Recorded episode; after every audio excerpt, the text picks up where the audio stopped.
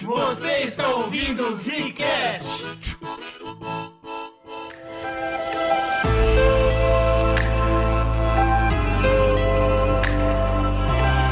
Está começando mais um Zcast no bagulhinho. E a Marvel tá aí, ela não para, né? E a gente também não, não para de falar dela. Quem fala, Bruno? Ah, aqui quem falou é o Eugênio. E aí sim, cara, fiquei feliz que a gente decidiu esse ano voltar a abraçar o MCU, porque aparentemente só a gente tá abraçando o MCU. É, é legal, todo filme que sai a gente faz o nosso, nosso acompanhamento aqui, mas eu acho que esse, principalmente, não vai ser um podcast só sobre Thor. Eu não acho, né? Tá no título aí. Vai ser também sobre como anda a fase 4 da Marvel, né, cara? Tá sendo super criticada. A gente foi ver o filme Thor, eu e o Brunão, a gente viu juntos ainda, a gente foi ver debaixo de crítica negativa. A galera metendo pau, a gente, meu Deus, tá acontecendo. Assistimos e agora eu, tenho, eu, vou, eu vou falar mal desse povo.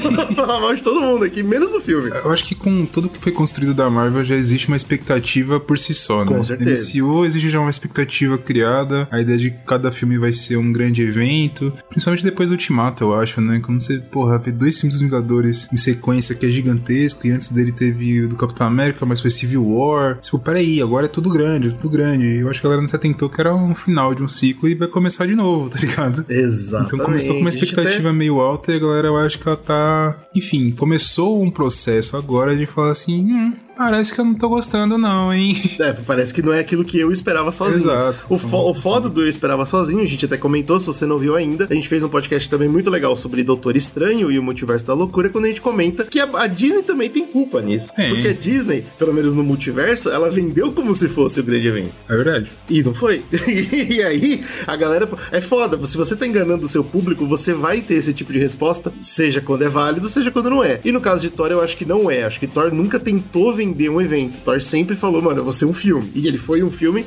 muito bom. Mas a gente vai falar sobre isso mais a fundo. Vamos entrar no filme direto, porque tem tanta coisa pra gente falar que a gente vai tentando desmembrar conforme o filme for passando. Beleza, mas aqui só quero colocar um adendo, hein? Eu acho que Opa. existem controvérsias. Tanto de que a Disney não vendeu errado de forma nenhuma, que eu acho que ela deu umas vaciladas. Ô, louco. E sobre ser um filme muito bom. Ele é um filme que eu, eu gostei bastante. Isso não quer dizer que é um filme muito bom. Mas a gente vai entrar no. Enfim, quando a gente estiver discutindo, vai. vai né? Ou eu vou me desmentir ou não. Então, a gente vai descobrir. Nesse podcast a gente vai falar muito sobre o Thor, o último Thor que saiu, Thor Love and Thunder. Então, se você não assistiu ainda, pode começar a ouvir esse podcast. A gente vai avisar antes de entrar nos spoilers. Mas se você já assistiu, tem sua opinião sobre o filme, vai ouvir esse podcast, vai concordar ou discordar, manda e-mail pra gente que a gente responde, a gente conversa com você. Ou você manda e-mail pra gente no republicasdecast.gmail.com ou você pode comentar com a gente em qualquer das redes sociais, e são inúmeras. É Facebook, é, não sei quem usa o Facebook, é Twitter, é Instagram, é TikTok, é Twitch, é YouTube, porque a gente tá lançando vídeo toda semana, todo dia tem coisa nova. Cara, é fácil conversar com a gente e tudo isso só é possível a gente estar em todos esses lugares graças aos nossos apoiadores, né? É verdade. A gente tem o nosso apoia.se barra Zcast, que você pode apoiar com o valor que você tiver disponível aí, né, cara? Que você puder ajudar pra gente continuar fazendo o trampo que a gente tá fazendo. Ou se você fala assim, ah, não, muito trampo e tal, não tem uma coisa mais simples. Pô, tem o Pix aí, né? Brasilzão Super aí, tá fácil, deitando. No Pix. Pô. E é o nosso e-mail. É. Então já reforça o e-mail aí, que doideira. Você pode falar. republicast.gmail.com Tão fácil. Então você pode apoiar a gente através do Pix e participar do nosso grupo fechado, que a gente troca várias ideias. Tem hora que os meninos falam tanto de trailer de doideira lá que eu olho e falo, meu Deus, quanto texto, meu Deus do céu. E bora pro cast. Essas mãos já foram usadas para batalha. Mas agora são ferramentas para paz. Preciso descobrir exatamente quem eu sou.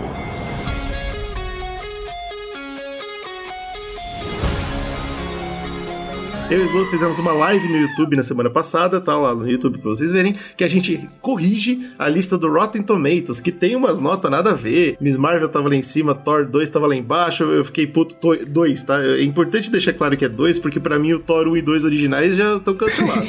Thor começa no Ragnarok. E a gente passou uma hora corrigindo a lista lá, foi divertido pra caramba, vamos lá ver. Na minha opinião, esse é um do- é top 10 MCU, assim. Talvez no do Brunão não seja top 10. Não sei se é top 10, mas eu gostei do filme, tá ligado? É que É até bizarro, né? Fala top 10. Você acredita que já são 40 É, filmes? então, cara, tipo, Isso também é uma coisa que é um pouco minha, assim. Por mais que eu ainda assista todos os filmes, não vejo todas as séries, olha que curioso. Mas a minha empolgação com, com a MCU foi meio que diminuindo, tá ligado? Eu gosto dos personagens e eu quero ver filmes legais. Tudo bem que você fala, ah, mas você foi ver Doutor Estranho porque tava uma hype do caralho. De certa forma, sim, criou-se a hype, a gente queria ver e tal. Mas a minha expectativa, por exemplo, não era tão alta. Com o Doutor Estranho eu fui só pra ver mesmo. Vocês ouviram o cast lá, vocês, vocês sabem qual é a pegada. Pra começar a falar do filme do Thor, acho que a gente pode fazer um adendo interessante. Quem acompanhou a trajetória do Thor pelo MCU, quem leu os quadrinhos do Thor, e eu não sou tão leitor de Thor nos quadrinhos, não. Vamos deixar esse disclaimer também. Mas quem lê o quadrinho do Thor, a gente sabe que a ideia que eles tratam desde sempre é de colocar uma coisa meio que uma tragédia grega, assim, né? Então ele é um personagem é. extremamente trágico, o cara fala com uma língua rebuscada, no próprio quadrinho a, a, o balão dele é diferente, né? Bagulho meio inclinado, a fonte, a fonte é, diferente. é, diferente. É tudo épica, é né? tudo épica, as frases que ele fala, que a galera de, de Asgard fala são diferentes e tal. Tem-se que ele é uma pessoa mais séria, por mais que ele, às vezes ele tem situações bizarras, ele é mais sério. E tem um problema que o cinema vem vivendo agora e que os quadrinhos sempre viveu, que é colocar esses personagens que você faz sozinho em equipes, porque aí você acaba simplificando algumas coisas. Então você vê no cinema, por exemplo, o primeiro Thor pensado para ser algo parecido com um dos quadrinhos, então vocês pegam um diretor, que eu esqueci o nome dele agora, mas é um diretor, porra, foda, que foi pro Oscar e o caralho, que é especialista em fazer filmes baseados em Shakespeare e não sei o que lá, em teatro. Uhum. Se você vê o filme hoje, você pega essa tentativa, né? O Thor, ele pouco ri no filme, ele tá deslocado Tem mesmo. Tem cenas engraçadas, mas as cenas engraçadas elas são ilhas. Né? Exato, né? e eles tendem a ser, triste. tipo, em volta dele, né? A gente coloca aqui a comédia em volta desse cara que tá deslocado no mundo dos humanos e tal. Teve uma galera que, que gostou desse filme e teve uma galera que não gostou. Ficou bem dividido esse primeiro filme. O segundo filme é um filme muito mais genérico, né? Tipo, ah, põe um filme de ação aí, bota uns elfos, sei lá, e foda-se. É só uma continuação, né, cara? Não tem nada lá. Agora que você tá comentando do primeiro, velho, eu tô lembrando daquela cena que tá chovendo, que ele tenta pegar o Mjolnir de novo. Sim. E, inclusive a apresentação do Hawkeye e tal. Meu, aquela cena nunca encaixaria no filme muito do Taika Muito estranho, nunca. muito Tipo assim, eles fizeram essa visão, não funcionou no primeiro, o segundo foi meio genérico, e aí o Taika Waititi ele vem pra mudar isso. E isso já criou uma divisão. E que não é uma quebra tão esdrúxula assim. Porque se você estivesse vendo os Vingadores, por exemplo, o Thor na, na equipe, ele era mais parecido com o do Waititi.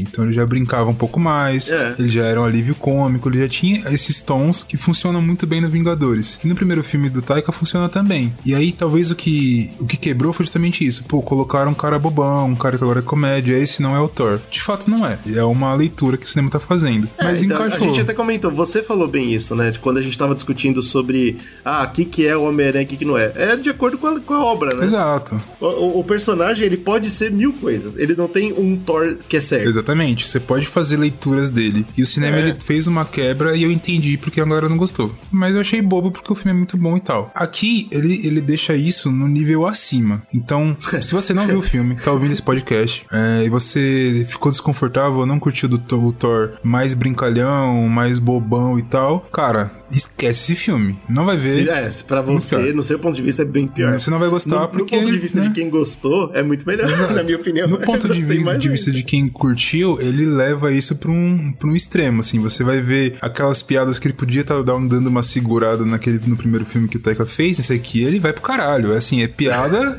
mano, é bode gritando, entendeu? É esse nível ah, de loucura.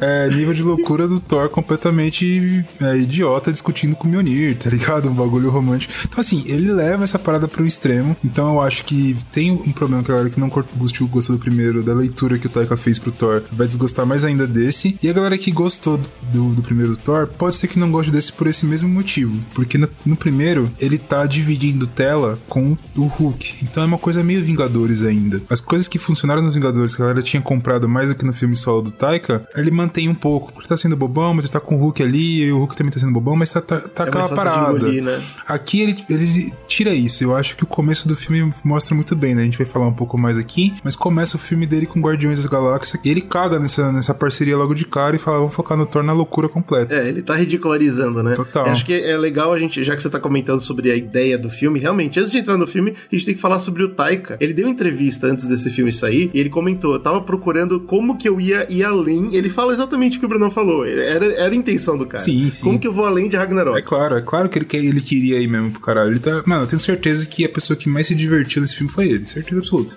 E os atores claramente, também se Claramente, divertiram é. muito, porque a gente até mais tarde a gente vai falar sobre as regravações que aconteceram e também da entrevista explicando isso. Mas então ele chega e fala: Eu queria realmente ir além. E aí eu não queria só mostrar esse personagem novo. O Ragnarok, eu mostrei o personagem novo, que eu imaginava. E deu certo, legal, pra algumas pessoas, que nem o Bruno falou. Agora eu quero explorar esse personagem nesse ambiente que eu criei, tendo uma crise de meia-idade.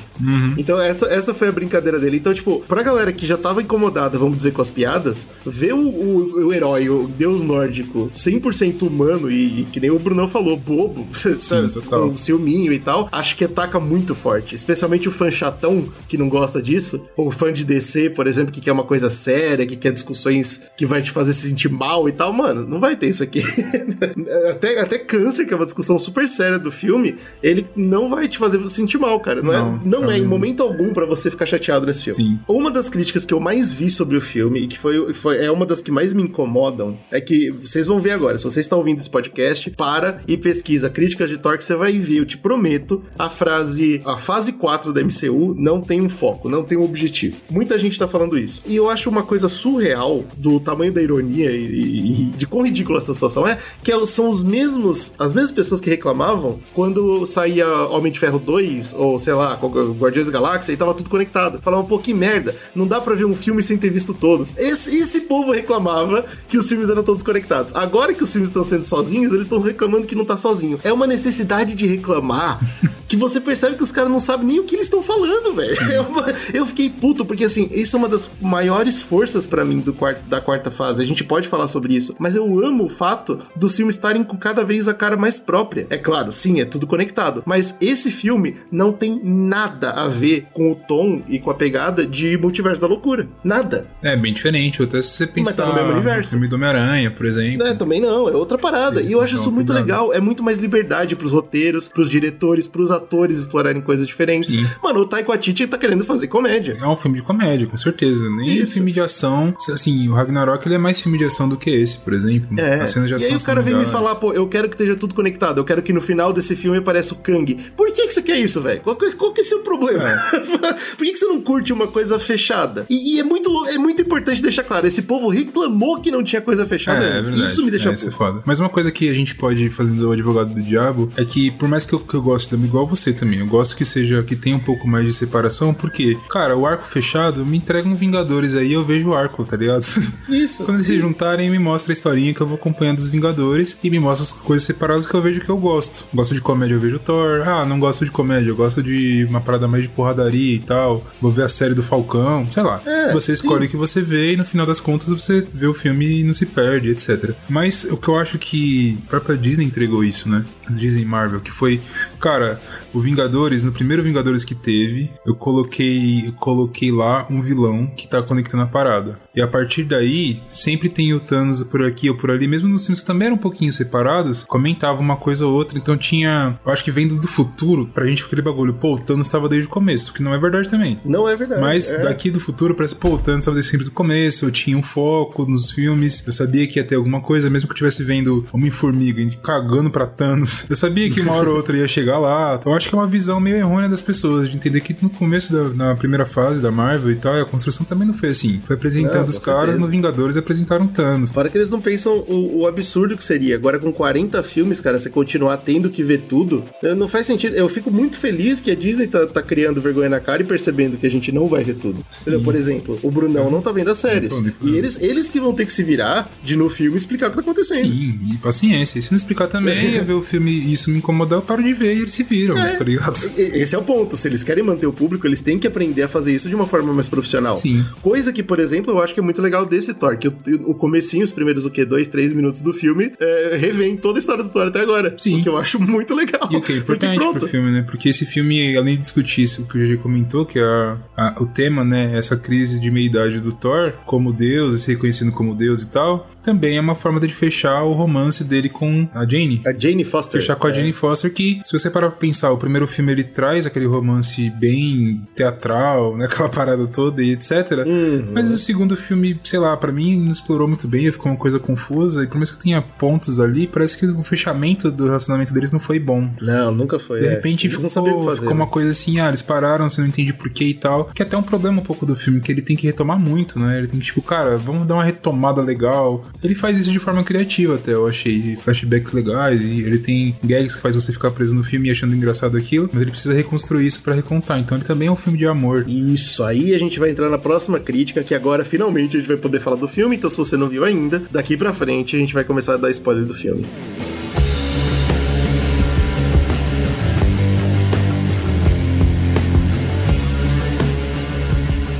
Muita gente reclamando que esse filme é só comédia. E eu acho que a pessoa chamar esse filme só de comédia é, é ignorância, assim, é falta de, de, de sensibilidade pro roteiro. Porque o que o Bruno falou é uma coisa real. Também tem um romance muito forte nesse filme. E, e pô, é, é indiscutível a química dos dois. Em, em cena, pelo menos, os dois detonam. A Natalie Portman e o Chris Hemsworth, eles funcionam muito bem. Sim, Mas sim. além disso, o Taika ele sabe dar pra gente o suficiente de emoção entre a comédia ali pra manter real. Porque se for só sátira, a pessoa começa a se desconectar, certo? Porque, por exemplo, tem uma cena logo no começo que eu sei que o pessoal ficou puto, que o Thor fala: Ah, tá bom, vai, eu vou ter que enfrentar os inimigos. Ele sobe no machado e sai voando igual uma bruxa.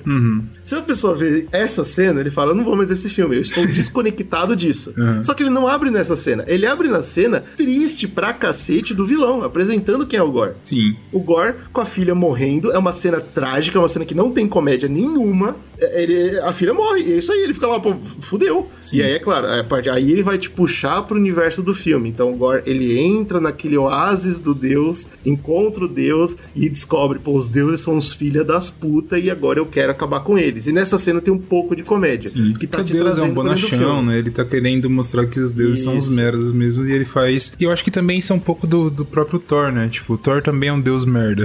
Todo mundo Sim, é, total. tá ligado? Exato. E é um ponto crítico, tipo, de crítica do filme, mas que ele não vá a fundo, a filosofia do caralho, mas ele deixa isso representado. Os deuses que os humanos tanto querem, eles não estão nem aí. E mesmo um deus que é um herói pras pessoas, que é o Thor, ainda assim ele é um grande merda, cara. Ele tá o filme todo pensando nele mesmo. E essa, isso não é apresentado pra você como uma coisa ridícula, é apresentado pra você como um problema real que a gente vai tratar pelo filme. Não por acaso o vilão é incrível, Sim, é, né, sim. é inegável que o Gore é um baita vilão. E é muito bem E representado e aí, também. beleza, ele tem toda essa apresentação, ele tem toda essa emoção pra te manter lá, ah, envolvido no filme, e ele vai contar várias piadas. Porque sim, o, o o tom principal é comédia, mas não é só comédia, não é uma comédia vazia. Sim. Então isso é uma das coisas que mais me incomoda, e eu acho que a abertura do filme foi muito boa pra, pra manter o pessoal, velho. E, e é muito engraçado, porque você vê as críticas, a galera fala, porra, nada desse filme prestou, filme ruim da porra, exceto, é claro, a Jane, e o Gore, e a trilha sonora.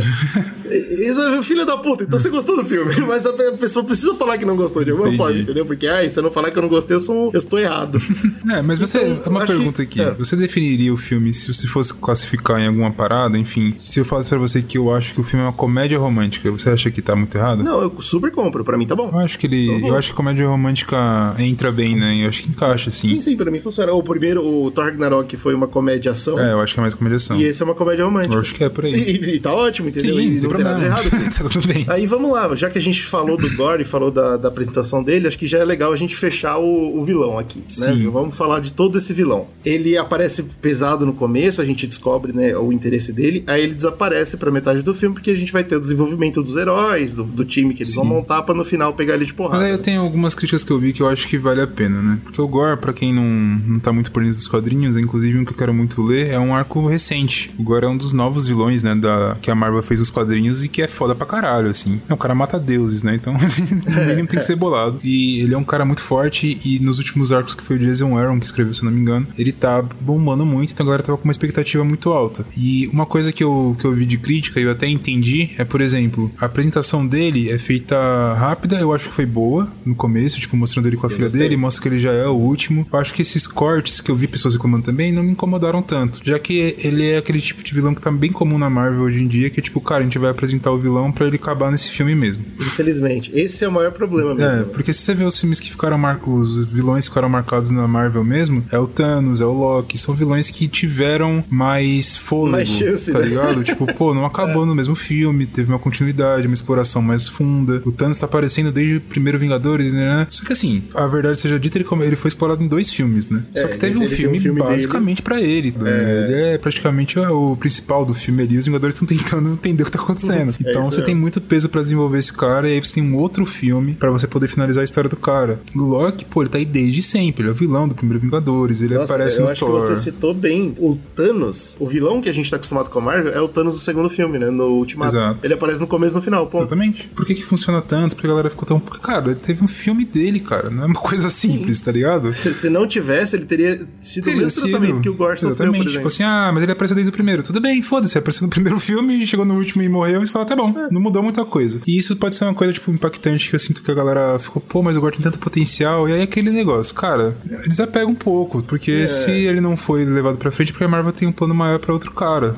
Por exemplo, que a gente falou aqui, o Kang, que é o que a gente tá apostando que seria o próximo grande vilão que eles vão colocar tem na saga cara, e né? tal. Mas enfim, eles estão com outro plano, e aí, senão vão ficar fazendo vários filmes do Thor com o mesmo vilão. Enfim, a gente tem que fazer a parada mover. Até aí, tipo, o comecinho rápido, eu acho que foi de boa, mostrando que ele é o último. Por mais que nos quadrinhos tenha uma expressão maior, mostra antes dele matar o primeiro deus, ele já tava, pô, esses deuses é meio merda. Tem uma exploração maior do cara, porque tem mais tempo de exploração e, e beleza. Eu acho que a forma como eles resumiram não foi ruim. Agora, umas coisas que, que eu achei que, tipo, talvez for- foram muito rápidas, mas que também não me incomodaram tanto assim, eu queria ver se te incomodou, é que a espada que ele usa, você lembra o nome da espada? Não, eu só sei que é uma espada que tem capacidade de matar deuses, ponto. Eles repetem isso duas, três vezes pra você Esqueci o entender. nome da espada, mas enfim. E ele simplesmente, como gente já comentou, né? Eles colocam lá, essa espada mata deuses. E E foda-se. acabou, é isso E aí. ele acha a espada do nada jogada ali e o deus não faz nada, né? Tipo, o cara tentando matar com essa espada, hahaha, a espada que mata deus, e ele caga, né? Isso me pareceu uma coisa, uma coisa Faz tipo, parte do tema. por mais que seja faça parte do tema, como aquela parada que a gente tava comentando, mostrar que o deus, ele se acha tão superior que ele tá cagando, tá ligado? Porque tá com uma arma que pode matar ele do lado de um cara que ele tava mandando tomar no rabo. Ainda assim, como você não explora a espada, o- os motivos por trás dela, ela escolher ele eu achei um pouco estranho também. Essa foi a única parte da crítica que eu concordei um pouco mais. Falei, tá, é estranho mesmo ela escolher, porque a gente não tem um grande. A gente entende que ela, que ela corrompe a pessoa que usa, que ele fica estranho, ganha vida e cura, né? Tem as paradas lá que ele ganha, mas não tem a exploração dessa espada. Sendo que ela É, tem eu- uma, uma, uma ação importante no começo do filme. É, eu entendi o que você tá falando. Realmente é corrida, assim. Dá pra comprar porque você. per- Aí, claro, a gente tem que botar muito nas costas do Christian Bale, né? Que o cara é bom. Não, o Christian Bale não tem o que falar. O cara é, o É, melhor então ator ele ali, é o consegue- cara que melhor entrega é o Christian Ele Bale. consegue vender, né? Ele vende. É, é, tipo, eu também. Eu concordo que se a gente tivesse. Se fosse um filme sobre o Gore, seria terrível, certo? Como não é, eu, pra mim dá pra passar. Mas eu, eu, eu compro porque o Bale vende. Ele olha pra espada e fala: legal, vocês têm uma história agora. Mas eu concordo que, tipo, é corrido. Porque não é sobre ele, né? É, é uma comédia romântica. Sim. Isso que é foda. Esse comecinho, esse comecinho dele só. Eu acho que dessas críticas que eu coloquei aqui, que eu vi a galera comentando muito, comparando com o quadrinho, a única que eu achei estranha mesmo, assim, que eu acho que talvez pudesse ter alguma exploração, mesmo que colocando a espada como um segundo vilão, entendeu? Tipo, sabe, tipo o anel do Senhor dos Anéis, tá ligado? A espada podia voltar. Ia ser Já que ele teve essa ação no começo, você vê a espada tendo uma ação, a espada escolheu o Gore. Podia ter mais disso. É, porque o final do. Eu acho que o impacto que vai ter negativo mesmo pra esse personagem é o final dele. E por- talvez por conta disso. Porque a gente. E dava tempo, né, cara? Porque o filme ele tem uma hora e quarenta, cara. Ele é curto. Eu acho que, tipo, eu não sei. Você vê comentários mais por dentro das filmagens, o que aconteceu. Mas eu achei estranho, porque eu gostei dele, eu fui comprando, mesmo achando essa parte estranha. Mas quando chega no final do vilão, como a gente vai comentar aqui, eu acho que aí peidou um pouco. Ah, Já dá pra falar. As refilmagens só tiveram a ver com isso. Então o que você achou estranho foi exatamente o problema do roteiro do então, começo ao fim. Perfeito. Então faz sentido. Por quê? Isso daí tá bem claro na tela também. É, então, o Taika ele falou, a gente refilmou as cenas pra botar exposição, porque senão não fazia sentido. Porque que eles iam, ou, tipo, qual era o poder do Gore e por que que ele era um perigo pra eles. Eles tiveram que regravar o, fi o filme, ah, eles falaram que eles gravaram as cenas de exposição cinco vezes durante a história do filme, né? Uhum. Em anos diferentes até. Porque eles olhavam e falavam, não, não, não, tá fazendo sentido. Nunca o objetivo dele foi o Gore. a parada dele era a comédia romântica. Essa É. Eu acho que esse, esse é um ponto meio, meio chato, assim. Eu não acho que, igual os caras falam, pô, tinha que ser o Gore do quadrinho. Ah, tá bom, precisa, tá ligado? Eu só acho que, que atrapalha pro final do personagem mesmo. É, se for pra colocar o Gore e pô, e é o Christian Bale, beleza que ele conseguiu vender o personagem. A direção é muito boa, né? Então quando a gente vai pra, pra dimensão fantasma, porra, é, é genial. Tipo, é um preto e branco que eu não lembrava de ter visto assim, tão bonito, tão colorido um preto e branco na minha vida. Ainda. A parte que tá com luz, botam... né? Que fica a cor só na luz. Pô, achei do caralho, achei bem legal. Sim, porque a gente tá acostumado com DC. E a DC, quando ela vai ter que colocar escuridão, ela bota escuridão. É, Você não vê nada. Exatamente. e nesse caso, não. Eles aumentaram o contraste no talo. E aí, né, de novo, parabéns pro Taika, que tá cada vez mais experiente como diretor, uhum. e ele consegue fazer uma filmagem artística linda Sim, naquela cena não, toda. É o preto e branco e mais gente... visível que você vai ver no cinema. É, exato, exatamente isso. Então a gente tem esse momento aí que aí nesse ponto já é o encontro final praticamente, né? Eles já vão pegar e já vão arregaçar o Gore de porrada Sim. e agora ainda foge e, e, tem a resolução final que é mais uma conexão com o próximo filme com a criança do que com o Gore mesmo. Sim, porque a, a ideia do, do final, já que a gente chegou nele só pra explicar o que eu achei péssimo, tá ligado? ele consegue abrir a parada que era o que temiam os deuses lá, que é o. É, a eternidade. É, é exatamente. O cara pedia a parada lá, ele podia fazer um pedido maluco. E o pedido que ele faz é pra ter a filha de volta. E tem uma redenção do cara. Que inclusive vai acarretar com o Thor pegando a filha do cara para levar para cuidar. Que é o fim da, da crise de meia-idade dele, né? Ele se, Ele torna, um pai, pai. e tal. Que eu amei. Eu achei, eu achei muito legal essa conclusão pro Thor. Não sei se é. foi bem explorado para chegar nela, mas eu achei legal ter essa conclusão e a cena final também eu achei bem divertida. Mas o que eu não gosto é porque eu, eu não comprei a redenção do Gore. É estranho, é do nada, né? Eu achei porque, que, mano, de novo, o filme não é sobre isso, né? Se fosse, se, se, eles tivessem colocado a influência da espada, por exemplo, eu compraria mais. Eu entenderia, porque por exemplo, no começo, quando você vê o comecinho do Gore, você fala, pô, esse cara é um cara bom, o cara tá, tá triste com os deuses porque, né, os deuses não se importam para ele e tal. É uma vingança Seria super legal justa. Se de repente, se ele se sentisse mal de fazer mal para as crianças, por exemplo. Exato, né? tipo, Quando ele fosse pegar coisa. as crianças de porrada, ele falasse, puta, não, aí a espada dominasse Exato, ele, pronto. pronto. Aí você já, já tinha isso, vendido. E que eu fico, é isso que me deixa triste, é porque a solução não é difícil. Não, se não fosse é uma mesmo, coisa é. difícil, tipo assim, putz, mas aí era complicado, como que você ia colocar isso no roteiro? Aí você compra mais fácil, mas como para mim é uma solução que é meio fácil, até trivial,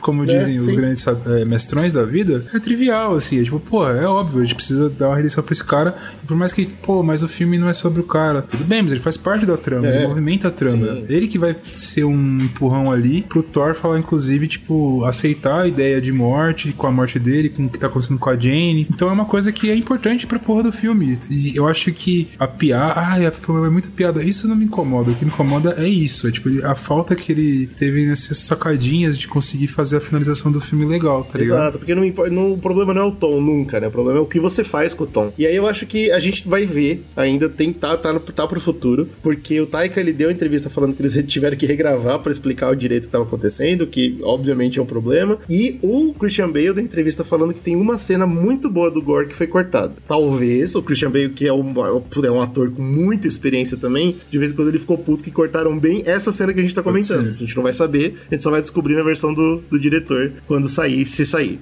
Aí é foda. Não sei se é a Disney fazendo de propósito pra vender mais um filme pra nós. Eu não sei que merda um que bom, é né? É, não sei. Mas aí, beleza. A gente tem que concordar que o Gore, ele, ele visualmente, ele é incrível. Ele é a bom. direção ao redor dele é muito boa, mas a resolução do personagem não foi bem feita porque nunca foi o foco, né? E deu pra perceber isso claramente. Mesmo. Pra mim, aí acaba sendo, tipo, mais um, um problema no roteiro como um todo, tá ligado? A é, atuação do cara não compromete. É, eu vi gente, quando saiu as primeiras fotos, eu vi uma galerinha comentando, pô, tá estranhão. Quando você vê ele no filme, inclusive a transformação visual, quando ele pega a espada, por exemplo, que você vê, tipo, que vai vai. como a parada absorve nele, etc. E a forma como que ele luta, que ele usa a, a espada para trazer monstros de sombra. Sim, porra, é legal pra caramba, tipo, poder. Assim, toda a parte envolvendo o Gore é legal. Eu só queria mais disso. Eu vi gente falando assim, pô, eu, eu queria o Gore matando os outros deuses, porque ele só fala, a gente não vê. Cara, eu não preciso ver isso tá ligado? Eu acho Quando que. a gente é... vê aquele deus grandão é, morto, deu pra entender. É, tá suficiente. Eu acho que a galera ficou nessa brisa, tipo, talvez, ah, se mostrasse ele lutando contra os outros deuses e matando, eu, eu entenderia mais o personagem, eu me pegaria, mas eu acho que não é essa pegada. Esse não é o problema é, dele. Mesmo. O problema é só como que eles finalizam o cara. Que a gente consegue perceber que o Taika Waititi ele tá se tornando um grande diretor, mas talvez nem tanto bom roteirista, né? Talvez ele precisava de mais ajuda. Tinha mais alguém que tá lá e fala, ô, Taika, vamos é. trabalhar esse, sei, esse vilão Eu acho que, tipo, na verdade, ele sofreu sofreu um pouco do que eu até falei com você, que eu tava com um pouco de medo desse filme, que é a mesma parada que aconteceu com Guardiões, tá ligado? Que é ficar aquela brisa na cabeça do diretor, pô, olha o que eu consegui fazer aqui, agora eu quero extrapolar o que eu fiz. Não extrapola, irmão. Só faz direito. só faz, só conta uma boa história, tá ligado? Você é, vai assim. extrapolar ou não, não tem que ser o objetivo. Correr mais rápido do que sua perna. Faz só o bagulhozinho direitinho e conta uma boa história que vai dar certo. Quem?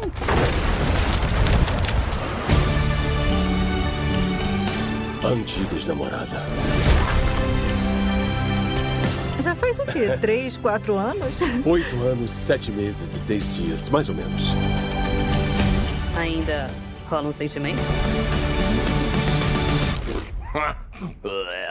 Tá bom. Aí eu acho que a gente pode entrar pra parte do, da comédia romântica mesmo, né? Porque assim que a gente conhece o Gore, a gente vai assistir como anda a vida do Thor. E tem aquela cena que eu comentei, inclusive, que ele viaja em cima do, do machado, como se fosse uma bruxa, ao redor de um, de um Guardiões da Galáxia que parecem normais perto do Thor, de tão exagerado que o Thor tá, né? Eu acho legal porque teve uma promessa, né? Quando acabou. Foi o Vingadores, né? Que ele sai com, com os Guardiões Isso, e tal. E eles, você entende isso. que ele vai fazer parte do time e tal. Eu acho que foi meio que um tapa na cara. E eu vi que muita gente ficou boladíssima com essa porra. Eu achei legal, eu achei engraçado, eu achei que a piada funcionou. Que é justamente, tipo, mostrando que ele é tão mais poderoso que o Guardiões, como você comentou, né? Isso.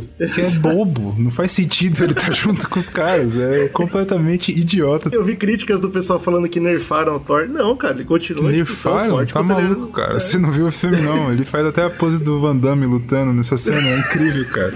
Ele faz o que ele bem entende, que o Gore, realmente, o Gore, ele é um matador de Deus e tem toda essa parada. Sim, sim. Mas eu acho que o Taika, ele, ele deixou muito claro o que, que ele queria pro Thor, né? Ele não tá mais querendo discutir a natureza do herói pro Thor, não é mais sobre isso. Sim, sim. Já entendeu tudo essa parada. O Thor já passou por depressão, já ficou acima do peso, já voltou. Agora ele quer discutir outra parada, identidade como um homem. Sim. Vamos- Ele já é super poderoso, já é Deus, esquece. Tanto que ele, mano, ele não, ele não se fere nesse filme, né? Ele se fere? Não, né? Ah, cara, se ele se fere, Não. ele não sentiu e nem eu também.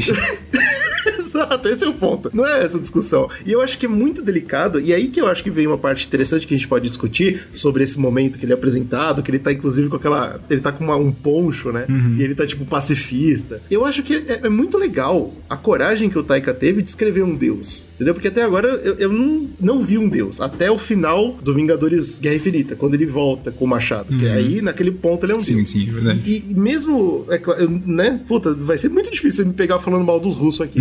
Mas mesmo no Endgame, aquele cara que voltou no Guerra Infinita, ele não tá o mesmo cara. Porque tudo bem, eu sei que ele tá obeso e depressivo. Mas o Thanos dá um pau nele. Sim. Não é aquele cara que veio voando e aí enfiou um machado no peito do Pô, Thanos o cara pegar uma estrela, né, pra fazer um machado, o bicho é doido.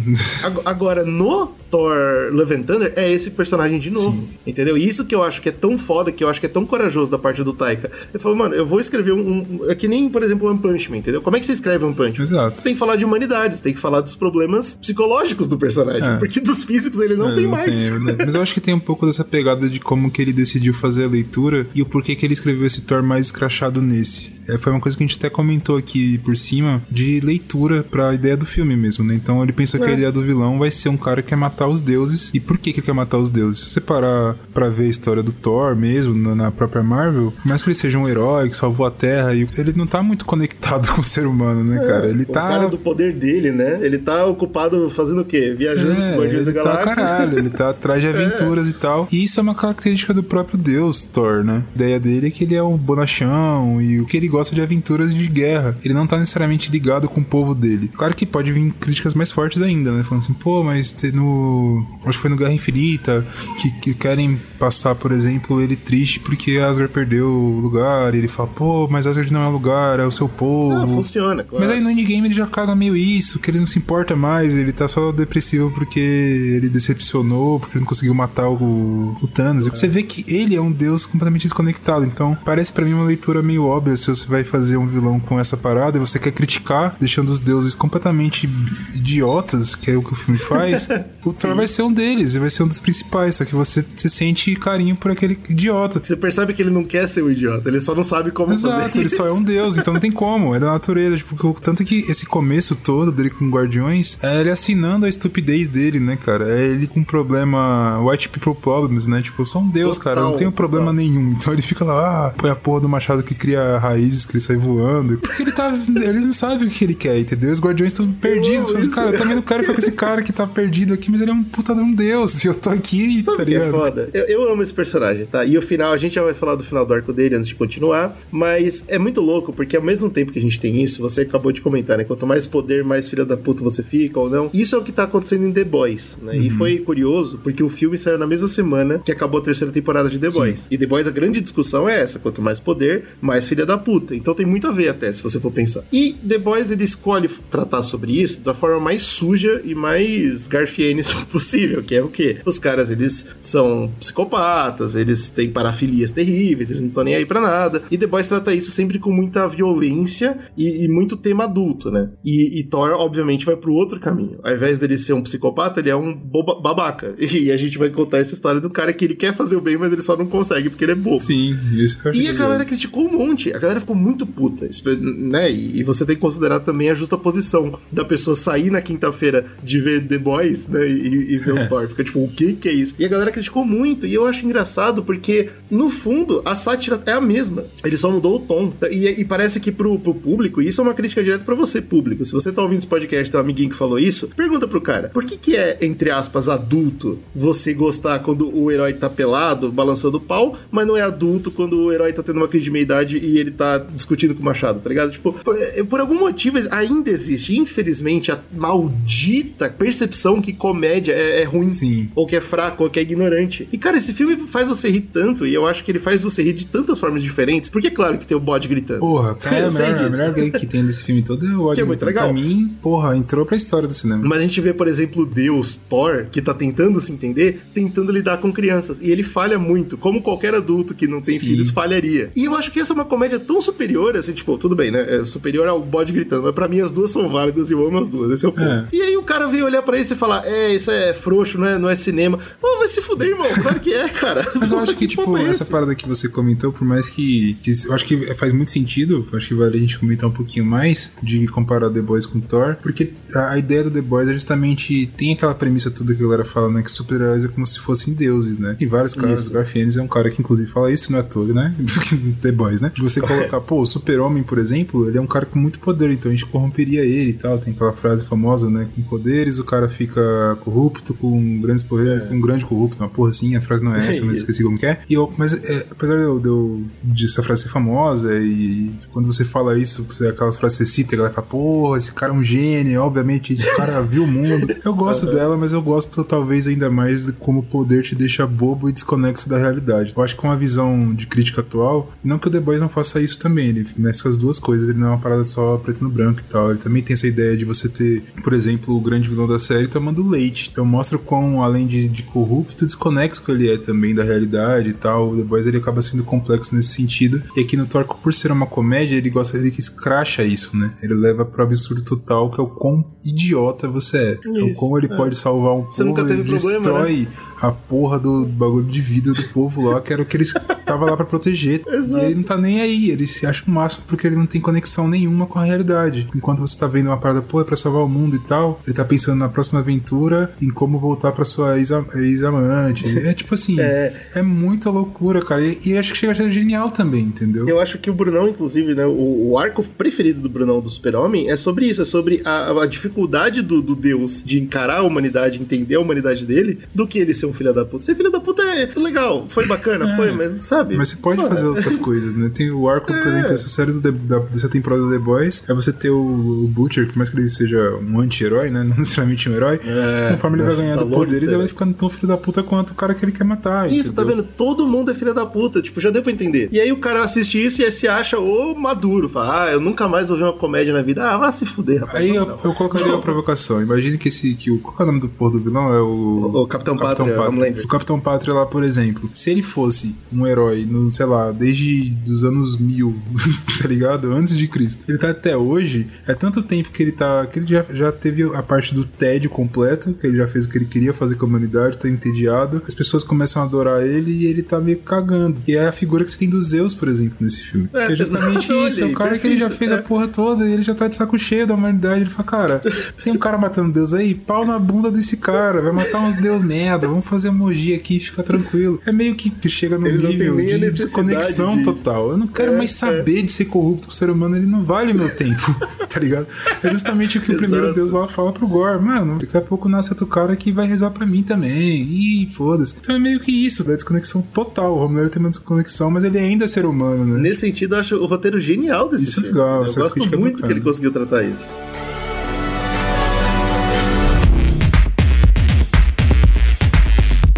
Aí a gente vai ver o Thor, então, como a gente já comentou, né? Ele tá com toda essa crise de meia-idade, a gente vai desenvolver o filme pra ele descobrir que tem um cara matando os deuses, ele volta pra Terra pra encontrar a Thor, que a gente já vai comentar sobre ela também, e o final, o, o que deu de Asgard, porque como o Brunão bem falou, o cara abandona Asgard Total, tá na ligado? necessidade de se entender, ele esquece do próprio povo e tal. E aí a gente tem, ah, como eu comentei, durante o filme, é, o, o Taika ele fez de propósito vários momentos que o Thor interage com crianças. Não só durante o plot principal do filme, que são as crianças capturadas, e só ele consegue ver as crianças, graças à ligação com o Heimdall. E a gente vê como ele é um cara que não tem esse tato ainda, né? E o Taika tá preparando você pra. pra... Eu não, não esperava nunca na minha vida que um super-herói ia ter um filho, eu achei o máximo.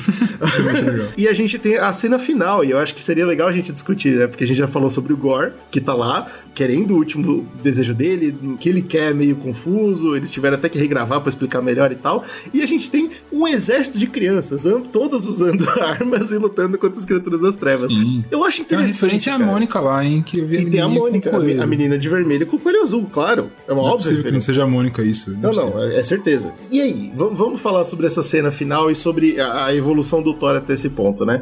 O Taika, ele queria falar sobre isso, ele queria falar sobre a, a crise e ele queria colocar as crianças. Não por acaso, os filhos do Thor estão no filme, os filhos do Taika estão no filme, os filhos de todo, todo, todo mundo tá, tá- os filhos estão no filme. Cara, é a famosa farra do boi esse filme, né, cara? Então, e eu acho que foi muito essa parada, entendeu? Como mais ligar com a humanidade, né? Eu acho que o jeito que o Taika escolheu foi com as crianças. E eu amei, eu não gosto de criança em filme, mas nesse filme eu acho que o uso foi É, perfeito. eu acho que é interessante esse bagulho. Tem uma. Na parte que ele tava tratando o romance com a Jane e tal, e algumas lembranças, tem uma, uma cena específica em que ele vê um- uma família com um bebê, e aí ele fica olhando pra Jane, e ele fica, ih, eu acho que isso aqui tá ficando sério demais, eu acho que eu não tô preparado pra isso, porque eu sou um deus merda, desconexo com a, com a humanidade, É. e aí ele vai se afastando da Jane, né? Esse que é meio que o, o que nunca foi explicado pra gente nos, nos filmes, como um todo, como eles se afastaram, e dá a entender que essa aproximação, tipo, vamos pro próximo nível, fez cada um entrar no seu próprio é, universo, né? Ele foi virar um herói e ela foi fazer as coisas de ciência dela e cada um foi seu mundo até que eles ficaram tão distantes que se separaram e tal. Mostra que, tipo, é como se fosse um medo dele. Se, se você pode ter uma crítica, ah, eu não achei bem explorado e tal, eu acho que, ok. E mostrar a dificuldade que ele tinha com as crianças, no final das contas, vendo como elas o viam como uma referência, mesmo ele sendo um merda, que é a mesma coisa que o Gore fazia com Deus lá, enfim. Crianças são como.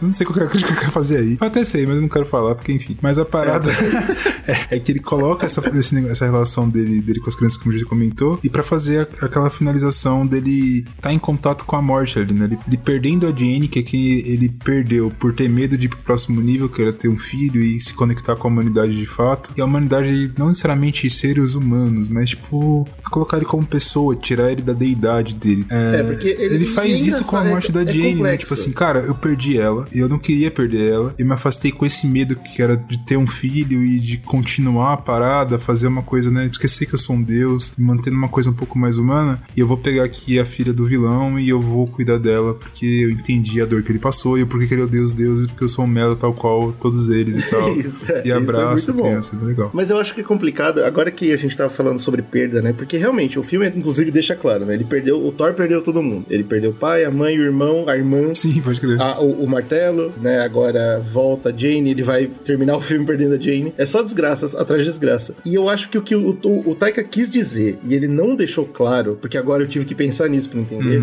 é que o Thor precisava de algo dele. Ele perdeu tudo, mas nada nunca foi dele, certo? Tá. Essa, essa, essa foi a parada, tá ligado? Eram coisas que vinham na vida dele, ele se agarrava aquelas coisas, como por exemplo, ele se agarra aos Guardiões, que não tem nada a ver com Sim. ele. E eventualmente os Guardiões vão embora, porque falam, cara, não dá certo, os dois filmes juntos não batem, eles vão embora e ele fica, caralho, agora eu tô de novo sozinho. Ó, que vida triste que eu tenho. Mas é porque ele nunca, ele nunca é, plantou nada. Essa é a grande Sim, eu parada. acho que é mais por aí. Tanto que, por exemplo. Eu, eu acho a que ele tinha que ter mastigado com- mais isso pra gente. O pai entendeu? dele era afastada, com o irmão, eles sempre brigavam, por mais que ele tenha a tatuagem do Loki lá. E mostra em todos os filmes que era meio otáriozão, né? O Loki cagava na cara dele, ele, ah, meu irmão. Como na mitologia. Como na mitologia. Com Essas paradas todas, eu acho que mostra que por mais que ele quisesse, que ele, pô, eu amo tanto a Jane, mas ele se afasta dela quando ele vê que a coisa fica séria. Isso. Eu amo tanto minha mãe, mas ele não tava lá com a mãe dele, tá ligado? Ele tava lá na portaria É. dele. Ah, meu pai foi tão importante, mas ele não tava lá protegendo Asgard quando tava dando merda. Então eu acho que essa parada, tipo, seria assim, cara, para de só pensar em você. Para de ser Deus. Faltou o cara explicar. Eu, Eu acho acho que ele que tinha que ter faltou. mastigado mais isso, viu? Seja mastigado ou explorado, sei lá. Agora que eu pensei, eu tô vendo claramente essa mensagem. E é o Taika, como um pai, falando pra gente. O único jeito dele entender isso é uma semente, é com uma criança. Pra ele conseguir ter uma coisa dele poder cuidar e fazer acontecer e, e parar de se, ser tão egocêntrico e egoísta. Mas não foi falado. Sim, eu acho que. e aí eu não sei se é porque o, o Taika espera que a gente seja inteligente o suficiente pra entender, ou se foi algum erro em algum lugar. Não, eu acho que foi um pouco de erro. E aí talvez que venha a crítica de muita piada. Tipo, ao invés de eu escrever o roteiro pensando na história, e aí eu crio gags ali dentro da história que eu criei, parece que ele criou gags e foi criando uma história pra ligar as gags que ele fez. Então, exceto pelo ponto começo do final, né? Exato. Sabia como ia Tipo, começar. o Thor vai assim. começar chateado e vai terminar com uma Exatamente, filha. quero que comece assim, termine O assim, resto- e o vilão vai ter essa É. filha aí, vai ser muito legal. Aí ele pensou um monte de gag do caralho, agora eu preciso conectar. Aí, ficou um pouco confuso. Por isso, eu, É. se ele fosse criticar alguma coisa do filme, seria o roteiro. Não é nem o roteiro como qualidade, mas o roteiro como falta de conexão com as Exato. cenas, tipo, né? porque eu vi que a gente falando, a gente já criticou muito isso no, no cinema da Marvel, não só a gente aqui do Zcast, como todo mundo, né? Tipo, ah, os caras fazem piada que perdem o peso dramático. A crítica clássica que as galeras comentam de filmes É, da Marvel. Aí, E aqui tem também, tem cenas, por exemplo, que ele tava numa parada meio romântica com a Jenny, você fala, pô, agora vai rolar e tal, você começa a ficar um pouco tenso, e aí vem aquele maluco de pedra lá que é o, que é o próprio Taika, O- cantar é o Taika, uma né? Merda lá, e você fala, porra, irmão, agora você faz essa piada? Me deixa. Eu não acho essas coisas que me tiraram, meu problema só É, eu é, a conexão mais pesada do, do roteiro É mesmo. porque, é, é assim, eu acho que eles estão aperfeiçoando isso. É verdade que tem, tem piada o tempo todo? É. É verdade que acaba com o timing? Hoje em dia eu já não sinto isso. A gente vai falar sobre a Jane pra explicar melhor essa parada. Mas então, pra concluir, esse é o grande arco do herói. A gente vê que ele agora finalmente tem uma coisa pra amar 100% que é a criança, né? E, é- e eu acho, porra, cara, é foda. Eu sei que não importa pro filme, mas o fato de ser o, Thor- o Chris Hemsworth e a filha dele é, me pega muito forte. Eu fico todo amolecido. Não, e você vê, E- tipo, a e- atuação, por mais que a gente comentou aqui que a atuação do, do Christian Bale é impactante, o Thor, ele, ele também tem um peso de, de atuação muito foda e é uma coisa que a gente, ao longo dos últimos filmes que o próprio Chris Hemsworth foi fazendo, a gente percebeu duas coisas nele, né? Como o time dele pra ação é muito Comédia. bom Ah, e pra comédia do caralho, assim. Não, ele é um puta, é cara muito, muito bom, em é. comédia e... Então, tanto que, por exemplo, acho que o aquele primeiro Thor que tava com ele, não que ele não encaixasse, acho que o Thor como todo não tava encaixando ali, mas, cara, ele fazendo caras e bocas, ele sendo um galanzão, com a sobrancelha descolorida, porra, loucura total. É. Você fica, que porra é essa que tá acontecendo? cara, descobrindo ele, deixando o ator fazer o trabalho dele mais, mais solto, sei lá, mas você consegue entregar uma atuação de Thor que você pode falar, não é o meu Thor, tudo bem, sem problema, mas Tá que é bom, um tudo Thor bem.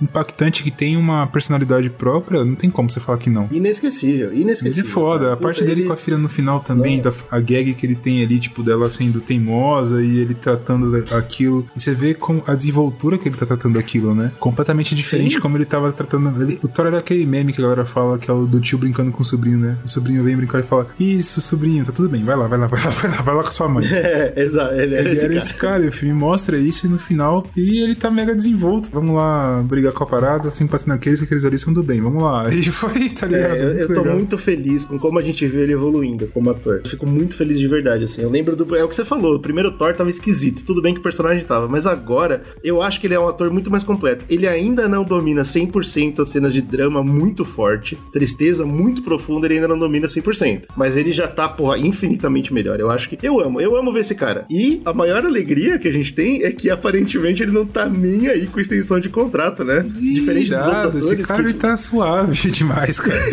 E ele é engraçado, Ele é o porque você viu que ele deu entrevista falando que os primeiros Thor, ele falou, Ih, isso aqui não é pra mim, né? É, ele pois é, ele não tava se sentindo encaixado e tal. Conforme a franquia foi avançando e o personagem foi mudando, ele se sentiu confortável em fazer o papel. E os filmes representam um pouco disso, né? Os fãs E eu acho tão gostoso a gente ver não só o ator encaixando no personagem, mas agora entra um diretor que tem uma coisa pra fazer com o personagem que funciona com o ator. Então é por isso que É. acho que é isso que me faz tão feliz assistindo Ragnarok e Love and Thunder. É porque eu sinto que a produção é muito gostosa, todo mundo tá muito feliz. Sim, as fotos do, do E eles- set eles era, isso, porra, show de bola. Então, beleza, a gente tem então essa conclusão, eu acho que é maravilhosa. Eu amei o fim desse personagem, eu tô muito feliz que vai ter mais. Ele é o único personagem da Marvel até agora que tem quatro filmes. E, mano, acaba o filme, Thor vai voltar. E foda-se. vamos que vamos, dá-lhe Uma coisa que eu, que eu não sei se é de admirar o que, que é, mas é que a Marvel tá meio que nem aí, né, viado? Ah, vixe. Lançou, ah, será que a galera não vai gostar? Vai flopar? Foda-se, ele vem aí de novo. Achou ruim? Talvez eles, eles tirem o título do Thor e coloquem só no Vingadores, mas ele vai vir aí e dane-se, tá ligado? Sim, é, esse personagem tá no mundo, eu acho que isso é muito legal. Então, assim, é o que a gente falou, acho que a gente acabou de bater aqui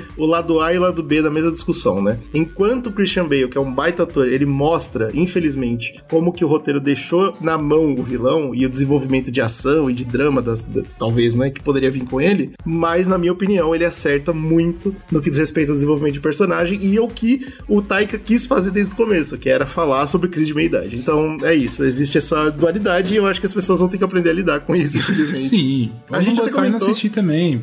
É, claro. A gente até comentou na live do, sobre ah, o- os pontos lá do Rotten Tomatoes que esse filme tava com, tipo, sei lá, 60%, como, né, como se fosse muito ruim. E eu falei isso pro Slow e eu continuo apostando nisso, cara. Eu acho que com o passar dos meses vai subir essa nota, tipo, substancialmente, assim. Porque as pessoas vão parar de só odiar e ver pelo filme que ele é, entendeu? Eu acho. Sim, pode Vamos ser ver. que seja um efeito parecido com o que teve do Ragnarok, né? No começo também apanhou É. muito, muita porrada. E, enfim, no final das contas, quando apa- a- para esse burburinho tão grande, vem vindo um monte de gente que gostou do filme pra caralho. E que aí tem sua voz escutada e tal, né? Tá na hora de eu ser quem eu sou em vez do que esperam de mim. Mas você é uma líder. É quem você é. É, as coisas seriam diferentes aqui. Hum, estou contando com isso. Majestade. O que vai fazer? Não sei ainda.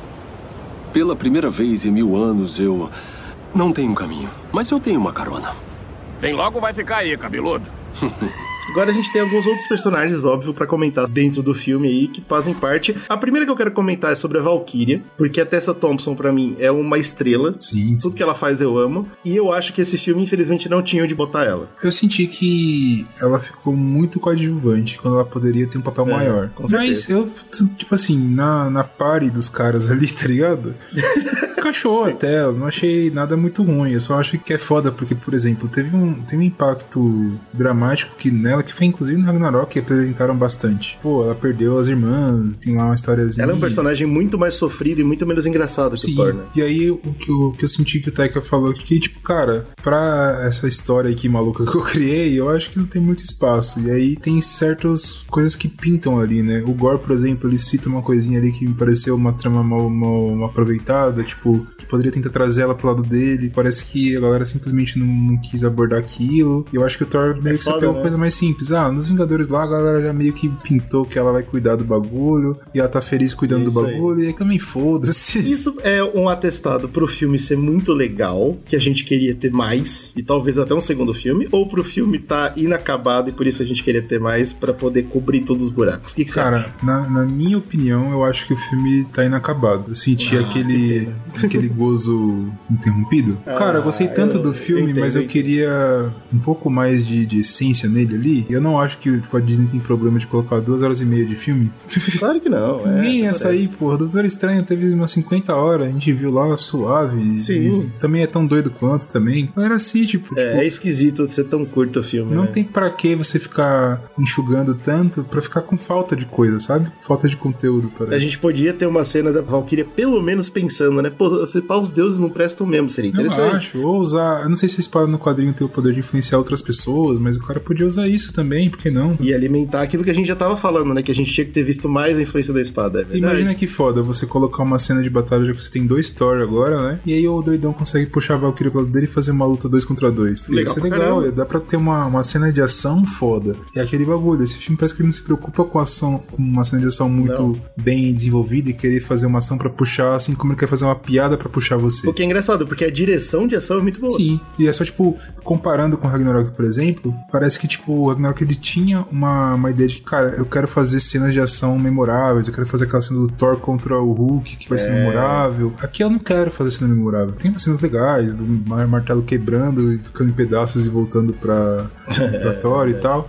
Mas só que a cena que, ficou, que eu achei mais legal é ele imitando o Van Damme na luta do começo do filme. que eu tenho certeza absoluta que também é a cena preferida do Taika. Não, não porque tem é isso como, que ele queria cara. fazer. né? Aquela cena, quando eu vi aquilo, o cara me ganhou. O cara referenciava Van Damme, ele me ganha, né, cara. É complicado, eu sinto isso. E aí a gente tem que falar, é claro, sobre a Jane, né? Jane Foster, que eu, mano, eu juro, eu não sei se a gente tem isso em podcast, mas eu sei que a gente já conversou sobre isso e sempre foi meu ponto que né, eles não vão ter coragem de botar ela, a poderosa Thor, com câncer. Não vai ter isso. Ah, cara. É. Mas na minha cabeça, nunca ia tocar essa, essa história no, no filme. E pra mim, essa história no filme foi ótima. Eu também gostei, Tipo assim, cara. Todo mundo que assistiu vai saber dessa parada e não foi tratado, na minha opinião, com mau gosto, nem muito rápido. Foi para mim foi o suficiente. Sim, eu também achei. Vai ficar agora no, no imaginário público dessa parada que é tão legal, que é uma história tão foda do Sim, quadrinho. inclusive, Puta, essa feliz, história do, da, da Poderosa Thor, eu li nos quadrinhos também do Jason Aaron. É muito bom mesmo. Sim. Tem um aprofundamento pesadíssimo. Tem um relacionamento dela com. Como que é o nome do dedão? Cara, eu sempre esqueço. Não, Capitão América, né? O É Sam o Sam Wilson. Wilson, puta, é muito foda a- a forma como eles abordam isso no, no quadrinho. E é ela sendo uma heroína. É. E quando ela volta, ela tá completamente fodida. Que o filme também coloca isso, né? Cara, você quer mesmo ser uma heroína, sabendo que isso tá atrapalhando o seu tratamento contra o câncer? Você tem uma chance de ficar viva ou você vai ser uma heroína, né? No quadrinho tem um peso maior que o Thor. Ele não tá sendo herói mais, né? Ele tá passando por outra vibe bem pesada. Outra é parecido parada, com, com essa crise que ele tá tendo aqui, mas é mais uma coisa de depressão, né? Talvez mais parecido com o que ele tava passando por Endgame e tal. Então ele não se sente mais digno, que é toda a trajetória do Thor sem ser mais digno, né? Ele inclusive tem um bode que ele anda que é incrível. Mas enfim, tem uma outra é. parada e ela assume ali um, espaço que tá precisando. Então aí tem um peso maior, tipo, eu preciso ser heroína daqui. E que no começo do filme eles também trazem, né? Que o Thor não tá lá, É. ele tá viajando Munha loucão e ela, porra, eu tenho um gap aqui e eu consigo fazer isso pra ajudar as pessoas e ela gosta de fazer isso, né? Ah, poderia ter mais exploração dela sendo essa heroína, Claro. ela gostando? Eu acho que poderia, eu acho que como a gente comentou aqui, né? Eu acho que o filme ele é mais curto do que ele poderia ser e poderia explorar mais coisas. Mas, por exemplo, uma coisa que eu lembro que eu vi críticas, inclusive minha namorada quando saiu do cinema ela não gostou tanto, é da explicação toda de como que ela vira, vira Thor, né? E pra mim foi, foi muito bom, eu não achei ruim. Eu, eu gostei muito também, sim. Porque encaixa na lore até agora do filme. Exato, né? tipo assim, Então, pô, tá bom. mostrou ela que, ela que ela tava zoada, mostrou que como ela era grande pra ciência ali na época, também aquela expli- explicaçãozinha que ela fura a porra do caderno lá. Eu fiquei, caralho, de novo essa merda, depois do Nolan, Que porra todo foi mundo... essa? É, isso me A incomodou. única coisa Isso- que eu gostei foi da piada, né? Que você assistiu Interstellar? Vê essa merda, você vai entender como é que é. Eu achei curioso, porque, né, entre aspas, ela fez um livro de ciência pesadíssimo e ela pede pro cara ver um filme pra entender o bagulho. Eu achei isso bem legal É legal, é legal. como um todo, pra mim funcionou muito bem. Tipo, ela tá ali, ela viu o martelo, aparece lá indo ver a parada, o martelo meio que chama ela, né? Mostra o martelo isso vibrando, depois quando tem é, flashbacks do Thor com ela, tem uma hora que o Thor fala pro cara que eu amo tanto ela, eu quero que você proteja ela pra sempre, e aí o martelo muda um símbolo. Eu, eu comprei total. Então, tipo, eu falei, cara, pra mim ficou bem explicado. É como se o filme tivesse, não tivesse tempo suficiente e ele conseguiu explicar muito bem que eu consegui comprar muito bem a É história. porque entra na lore, a gente já viu isso É. acontecendo. A gente sabe que o martelo ele tem essa parada da magia e tal. Agora, o que, que eu achei mais legal? Eu achei, talvez, de novo, né? Faltou ele talvez martelar. Talvez um, um pouquinho mais de diálogo de anime seria bom nesse filme. Primeiro, pra mostrar como o Thor tá precisando ter uma filha pra criar vergonha na cara. E, e no caso da Jane, o sacrifício final dela, né? Porque a gente entende, né? Tipo, claro, ele deixa bem mastigado. Ela fala, ó, ela primeiro manda o Thor sozinho, depois ela percebe que ela precisa ir, porque ela é, é, é isso, né? Tipo, esse é o sacrifício dela e tal. E ela é o que nenhum deus é nesse filme. Sim, cada mano. Ela é a preparada pra sacrificar tudo. Inclusive, ela morre pra defender a galera que nem tem nada a ver com ela. porque, é porque é isso, é isso que é ser um herói. E, e é o que o Bruno falou. Ela é humana, ela é a pessoa que, que é capaz de fazer isso. O filme não passa pano pros deuses, de forma nenhuma. Não, de forma nenhuma. Até o final, assim, você fala, pô, os deuses, pra que, que os deuses existem? Pra mim não tem É. sentido nenhum. Felizmente, a gente tem a Jane, né? Exatamente. Tipo, e, e eu acho isso é um sacrifício lindo. Mas é, né? acho que é Tipo, esse muito- ponto que você comentou que é o, é o mais foda, tá ligado? Talvez fosse interessante a gente ter um peso maior nisso, É. coisa, sei lá. Nossa, pensei numa cena do Zack Snyder aqui, mas é péssima comparação, mas enfim. Você vê, por exemplo, que também é uma cena que no filme é meio desconexa, mas serve pra isso, que é quando o Superman ele tá descendo lá e tem um monte de gente tocando nele e tal. Uhum, você sim. consegue sentir o peso daquele cara. A importância, Por mais que o filme também não explore muito bem isso, por isso que eu não, não acho que é uma boa comparação. Mas tem aquela cena ali que é impactante. E nesse filme você não consegue entender qual é o- a importância dela como heroína para as pessoas. Você vê só uma cena legal de luta dela e ela fala, pô, agora eu sou heroína. E ponto final. E parece que tá numa coisa normalizada. Porque quando o Thor chega, né? Galera, ah, o Thor tá aí, o Thor tá aí. Ele, como assim? O Thor sou eu. Que porra é essa? Como assim o Thor tá aí? Exato. E veja bem, eu não acho que é um problema, né? Tá lá. É, É, mas eu acho que tel o total. problema que tem- Mas faltou um pouquinho de tel, É, talvez. porque, Podia tipo, ter telado quando pouco. ela vai fazer o sacrifício dela, aqui a gente discutindo, tipo, pô, a gente falando toda aquela parada dos deuses, toda a, aquela interpretação que a gente deu pra, pro, pro filme, qual é a mensagem que ele tá passando, e como ele representa várias figuras ali e tal, a gente encaixa isso. Fala, pô, faz sentido ela, ela fazer o sacrifício até pro Thor se entender como, como herói. Só que é que tá. Não é exatamente isso que, o- que o Teco queria, não é que o Thor se entenda como herói, porque tem a parte da filha. Então, qual que é o peso disso? É, parece que a morte dela, o que pode ser que pessoas interpretem, que foi, ah. Foda-se, não peguem essa que a gente tá Isso é falando, triste, né? Porque não teve exploração É, pra isso, porque tava focando em outra coisa, enfim. Meu, eu fico muito dividido quando a gente vai analisar um filme e a gente pega tudo isso e não tava claro no filme. Porque eu fico pensando, se eu. Porque quando o filme se explica muito, eu fico, eu fico incomodado. Eu Sim. acho que o filme tá tratando a gente como idiota. Mas é quando o filme não se explica nada, eu fico em dúvida. Será que era. Será que ele queria falar isso ou a gente acabou de Exato. achar uma parada muito mais legal? É isso que é foda, tá ligado? Ah, que ódio! não sei, eu não Eu sei. não sei, tipo, a impressão que ficou pra mim depois de ver o filme, ainda mais com outras opiniões, como da minha namorada, por exemplo, que tinha visto com a gente e tal, foi um pouco disso. Tipo, eu acho que tem muita coisa legal ali que poderia ter um pouquinho mais de exploração e que não teve. Porque, por exemplo, o filme não precisa ter uma mensagem só. Claro que pro filme não ficar uma coisa muito doida, é legal que tenha uma principal como essa que a gente comentou. Pô, a principal é o Thor, entender que ele é um deus merda, que talvez a conexão dele seja alguma coisa ali que ele precisa ser mais humano. E aí o filme pinta ali, pô, acho que um filho seria uma coisa dessa. Só que o problema é que tem outros pontos que poderia trazer, por exemplo, ele entender o que é, qual que é a essência de ser herói. E aí que, que eu acho que vem aquela crítica, que a- galera com certeza absoluta, e eu não tô falando que isso é a causa. A galera vai falar que a causa disso tudo de ser mal explorado é porque ele tava fazendo piadinha demais. Muito trágica. Mas aí, então, a gente tem o fim dela, cara. E eu gostei muito. Eu acho que a, a Natalie Portman... Bom, né? Surpresa pra ninguém que a Natalie Portman dá um pau. Mas eu acho que Não, ela, ela e fez muito bem fortuna. o Caralho, retorno dela, né? aquilo. O retorno dela foi muito bom pro, pro MCU. Acho que valeu super a pena. Tipo, não é aquele tipo de coisa que a gente vê o ator de novo, por exemplo, o Idris Elba.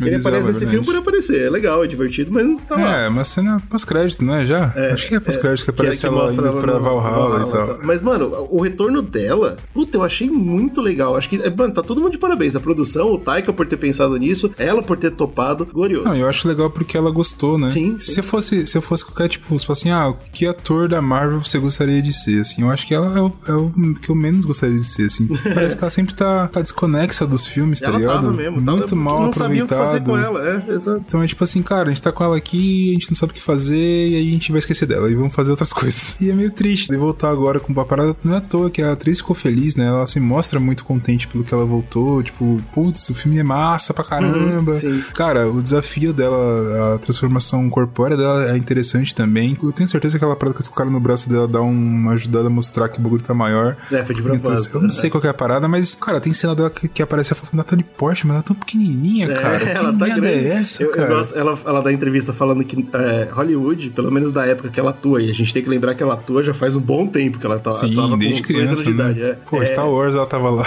Ela fala que Hollywood sempre fala pra atriz ficar menor, em vários sentidos. Na barriga, Sim, no tamanho, peri, blá. E aí foi a primeira vez que ela foi fazer um filme, os caras falaram, a gente precisa que você cresça. ela falou, que legal. ela se sentiu muito bem com isso e tal.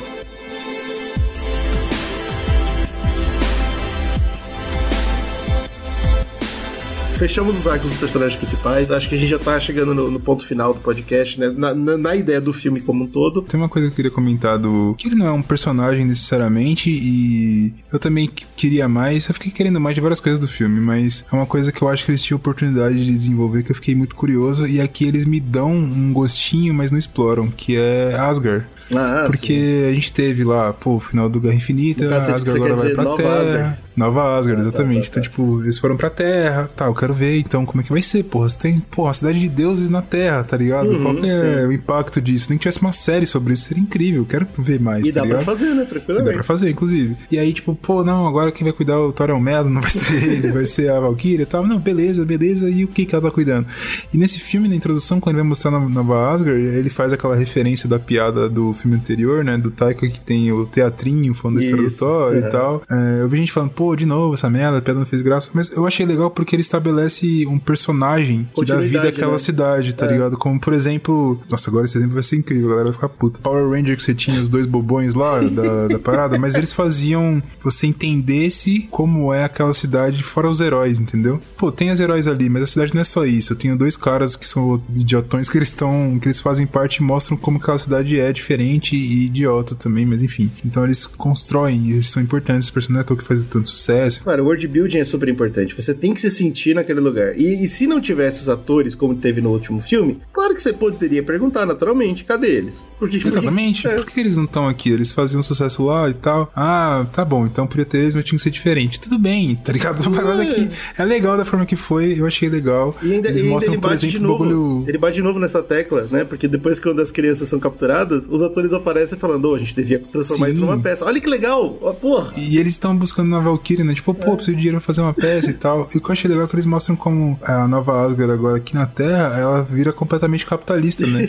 Eu vou virar uma parada turística, então tem, em vez de ter o barco viking lá, tem a porra de um barco que fica andando, voando, né? Então é tipo doideira. E eu fiquei, cara, que bacana. Se é uma cidade de, de deuses maluco e tal, aqui na Terra eles vão fazer o quê? Eles vão ser. No começo era uma, quase como se fosse um, um vilarejo viking, Isso, né? De isso mesmo. pesca e tal. E agora não, é um bagulho turístico, mega rico, a galera paga pra entrar na cidade. Pô, isso é muito legal. Mas assim, esse é aquele eu queria mais que tudo bem não ter mais. Queria, só porque eu achei curioso, mas aí pode ser aquele negócio de querer mais de ter uma série, como eu comentei, tá Isso, ligado? dá pra, tra- pra tratar de outras formas, né? Não precisa ter esse Sim, filme. você pode fazer uma série bem divertida colocando personagens bons ali. Essa galera, pessoas que vieram de Asgard, porque você tem ali, por exemplo, pessoas que são alienígenas, né? Sei lá, Pois de é, outras então, é um raças. refúgio alienígena também. Você pode fazer uma parada deles tentando interagir com o mundo, com coisas políticas, porque você tá tendo uma parada mega capitalista ali de turismo. Então tem um potencial de história muito legal aí. E só da forma como eles most- mostraram, acho que já foi legal. E me Com deu certeza. vontade de ver mais, seja no filme ou ainda mais em coisas pós, tá ligado? Eu achei curioso, sei lá. Enfim. Não, eu, eu concordo completamente. Eu acho que é aí que eu queria entrar mesmo. Tudo bem que não, não se encaixa onde eu queria entrar, mas eu queria falar contigo quais são os nossos gags favoritos do filme. Porque, pô, concordamos que o roteiro tem alguns problemas, mas apesar dos problemas de estrutura, ele tem ideias incríveis e muito, muito bacanas que, porra, se fossem melhor estabelecidas ou melhor trabalhadas, talvez no filme mais longo, esse filme seria inesquecível. Pra mim é, porque como a gente viu nessa discussão, eu enxerguei essas discussões dessa forma. Eu nunca vou saber se foi o objetivo do artista, infelizmente. Não, e assim, cara, É. se você foi ver o filme, achou ele ok, divertidinho, não curtiu muito, eu vi esse podcast, porra, várias coisas que a gente falou aqui da hora pra É, caralho. repensa, tipo, ele não é um Vale filme ruim, pena. tem seus problemas, mas agora a galera... Às vezes tinha que ir o Zcast junto com o filme, É. porque eu acho que dá um gás a mais. mas- Exatamente, porque, pô, pô, as críticas que saem é tipo o pior filme da Marvel. Irmão, pra ser o pior filme da Marvel, esse filme tem que trabalhar tanto. Não, aí também Porra. aí você não tá vendo o filme da Marvel, né, cara? Cara que viu. Você viu Homem-Formiga? Você assistiu aquela? Sacanagem, pô. Eu, eu, cita, de cita coisa ruim, cita Eternos, pô. Pô, Eternos também. pum. Melhores gags. E eu quero começar com um. Eu sei que a gente tem vários nesse filme pra falar, mas o que eu quero começar é claro que é com os Zeus, né, cara? Porque o Russell Crowe nesse filme. Porra, aquilo foi bom demais. Eu, eu tava estático de alegria. E, e tem várias coisas pra gente falar nessa cena, né? Porque é, o- é o miolão ali do filme, ele não tem utilidade nenhuma a não ser bater de novo na tecla que os deuses são inúteis. Mostra muito como o Taika tava mais querendo se divertir do que desenvolver o roteiro, né? Porque essa cena não precisava. Sim, sim. É uma gag total. Mas essa gag eu acho que ela, que ela é boa, tá ligado? É aquele tipo de coisa que não é necessariamente, ah, bota aquele rolê de anime, como você comenta, tipo, de vamos explicar a parada, mas é pra deixar mais complexo e mais robusto, né? Todos os deuses são ruins. É, por mais que eu tô mostrando que eu mostrei que um deus lá do Gore, mo- mo- mostrei matando outro deus. Fala, pô, mas os deuses não são ruins, eu gosto tanto do Thor. Eu tô mostrando desde o começo que o Thor é um merda também. Eu estou falando aqui. Você não entendeu ainda? Olha os Zeus, que é a inspiração do Thor, como ele é um merda. O herói do Thor. É muito bom. E, cara, isso. o Russell Crowe, cara. tipo, é Nossa, assim, ele é deita, assim ele que eu deita. vejo que, o- que a produção foi legal. Porque se a produção tivesse sido chata, se tivesse sido essas coisas de tipo, ah, a gente tem que agradar o público, ele nunca teria feito aquilo. Mas o que o, o Russell Crowe fez nesse filme é o que eu queria pra minha vida. Assim. Eu queria ser velho, foda, e alguém me chama pra uma porra dessa porque eu sou tão foda. Isso. você Cara, foi o o que eu tô gladiador, você já foi gladiador, entendeu? Eu sou incrível, eu fui caralho, eu fui gladiador, irmão. Eu sou Zeus, foda-se. E ele faz dancinha, e ele fala cochichando, e ele faz passinho. E o Cara, sotaque mano, terrível dele. Solto, o cara tá solto. Acho que não teve roteiro. O cara falou, ah, solta, você é um merda, meu irmão. Você é um merda, vai lá, Eu solta. E o cara. amei os Zeus, cara. e eu Porra, amei, eu eu não só amei os Zeus, mas aí vamos lá. Eu amei a cidade onipotente. Como a gente comentou aqui, precisava? Não. Mas eu gostei muito do design, eu gostei muito. Tipo, claramente eles se divertiram fazendo, né? E foi legal porque teve vários é, easter eggs. O que, que a gente viu, por exemplo? A gente vê sentada logo embaixo dos nossos heróis ali, tem a deusa Bast, né? Que é a deusa do Pantera Negra. Então tem essa Hum, pode parada. crer. Agora, uma coisa que não teve, que eu fiquei um pouco incomodado, e eu não sei porquê, foram pelo menos um deus do Egito, né? Pra conectar um pouquinho com o Cavaleiro da Lua. Sim, eu não é entendi porque verdade. eles não conseguiram colocar. Não sei se de vez em quando a Marvel ainda tá, tipo. Não sei se essa série vai dar certo, vamos deixar pra lá. É, Sei. eu não sei. Kevin Feige ele é um cara Ele complexo. é, ele é né? Confuso, cara. Mas a Basti tava lá e eu fiquei feliz por isso. E é claro que a gente tem a cena final, né? A cena pós-créditos, quando o Zeus, Sim. que não morreu, porque hora essa ele não foi acertado com a lâmina que mata deuses, ele invoca a ajuda do filho, né? E a gente descobre que o Hércules tá entrando na E brincadeira. é foda, porque o Hércules ele é um personagem que ele também aparece pra caralho Sim. nos Vingadores. E ele é um personagem complexo, né, cara? próprio. Ele, é- você não imaginaria, né? Porque Hércules, se você pensa em Hércules, é, herói, foda-se. Mas não. Aqui ele vai ser. dá a entender que ele vai ser um vilão do Thor. Então, né? e nos quadrinhos ele é, não alguma é? Ele não é um anti-herói nos quadrinhos? Sim, ele é um anti-herói, ele tem os arcos dele de herói também, É. obviamente, como Wolverine também, pô, mega filha da puta, é, é um herói também. Então, eu fiquei feliz com Complexo. isso, cara. Eu fiquei super Mas eu acho que o interessado. Hércules já participou do Vingadores também, Sim. uma época. Enfim, ele é um cara pica, mas o que eu acho legal é porque o Hércules tem uma história, uma história trágica fodida, né, cara? É. Matou a esposa, os filhos, é o Kratos, né, da, da mitologia. Vamos ver o que, que eles vão fazer com essa Então, história, tipo, cara. cara, aqui, como eles apresentam ele, não é de esperar muito, é tipo, pô, um grande vilão que é um cara peludo, musculoso pra caralho, que é Então, só bem que parecido com o Hércules o ator que eles né? estão fazendo, que eles estão pegando, é um ator que sabe ser amável e comédia também. É um ator, inclusive, que já ganhou Emmy por Ted Lasso. Ele é um dos jogadores do time do Ted Lasso. O que, que significa Então, isso? é, Eu acho que ele vem pra ficar, né? entendeu? Ele não vai ser um, um vilão que aparece e vai embora. Eu espero que seja, porque tem um potencial legal. tá- e Sim, assim, cara. ele é um personagem que ele tem o potencial de fazer alguma coisa mais dramática com ele, quanto de fazer uma coisa de comédia também. Se eles forem levar a mesma ideia do, do que o Thor tá sendo agora por ser uma visão do Taika, que é justamente os deuses são os merdas, mas ele também tem o potencial dramático legal se quiser explorar. O que eu acho que vai acontecer com, com o Hércules é dele ter série. Ah, é. é nossa, nossa, eu acho que eles cima. vão apostar em, em série. E já é um ator Hércules. de série da Disney Plus, tá entendendo o que eu tô falando? É, ah, então, não, porque desculpa, assim- desculpa. Eu tô falando Não, é, Disney. tá na Apple Apple, TV, Apple, né? Apple. Mas ele já é ator Mas de é- série, então sim. Sim, eu acho que eles vão por esse caminho porque talvez eles deram. um- Vamos colocar ali pra ver se a galera compra. E eu acho que ele encaixaria numa série. Dá pra você fazer uma coisa complexa, já que você abordou ali o mundo dos deuses e tal. Por que não? Aí você pode colocar uma coisa mais dramática. E as séries da Disney Plus, elas tendem, principalmente depois do WandaVision, mostrou que eles têm um potencial de comédia bem grande, né? Ah, porra. Então eu acho que a temática ali do que o Taika tá fazendo hoje é o que eles querem mesmo. Então eu acho que encaixaria pra fazer uma série sim. Vou ver. Ah, as séries da Disney Plus ultimamente me deixaram bem triste. A Brunão tá pulando fora. Mas tá aí, é um potencial legal. Se, porra, se Miss Marvel tá fazendo sucesso, pô, quem sou eu? Vai fazendo aí. Mas tem uma parada que eu não gostei.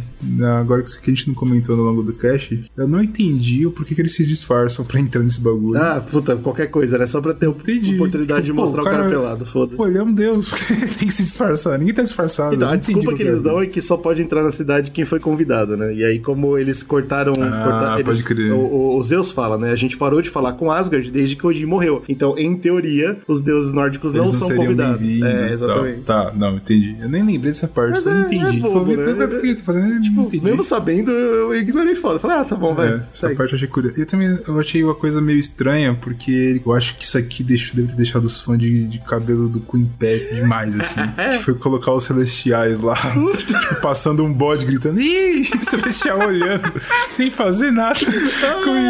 E eu não entendi porque o celestial tava olhando a janelinha, mano. Porque eles a porra dos né? Zeus falando. É, mano, aquilo foi o, o Taika dando uma zoada gigante e eu achei o máximo, mas foi, cara, agora deve ter ficado boladíssimo. Nossa, não tem nada que me diverte mais do que essas coisas. Nossa, eu achei incrível. Eu falei, puta, eu queria ter o poder de fazer um filme pra dar uma zoada desse. And giant goats. Look at those! They are wonderful! Yes, they are. They also scream quite a lot. Eu acho que a gag que eu mais curti, talvez um gosto bem pessoal meu, que eu sou meio idiota, é o do, bode, assim, tá ligado? É uma coisa de comédia minha. Eu gosto de gags repetitivas. Eu sou chato pra cara, você sabe, né? Eu sou chato, chato, chato. Se eu vejo um bagulho que eu acho engraçado, eu acho que quanto mais você repete aquela parada, começa a ficar tão absurdo que é mais engraçado ainda. E, cara, a gag dos bodes eu achei incrível, assim. Tipo, porra, a ponto de eu querer esse áudio e esse cast vai ser o inferno, que eu vou botar os áudios, vai ter um monte de grito de bode, vai ser... Vocês ouviram aí, vai ser uma merda. O, o, o Taika foi um gênio nesse ponto. Eu também eu Cara, sou obrigado a concordar. E eu, eu acho que é muito. tipo o mais engraçado é como ele coloca de forma. Ele não chama atenção pro, pro grito. Então, por Sim, exemplo, é nessa cena que você comentou, que eles estão fugindo da cidade, é uma cena de fuga. A trilha sonora tá de ação, tá tipo, ah meu Deus. E os bodes estão. Gritando, cara. Bode, ah!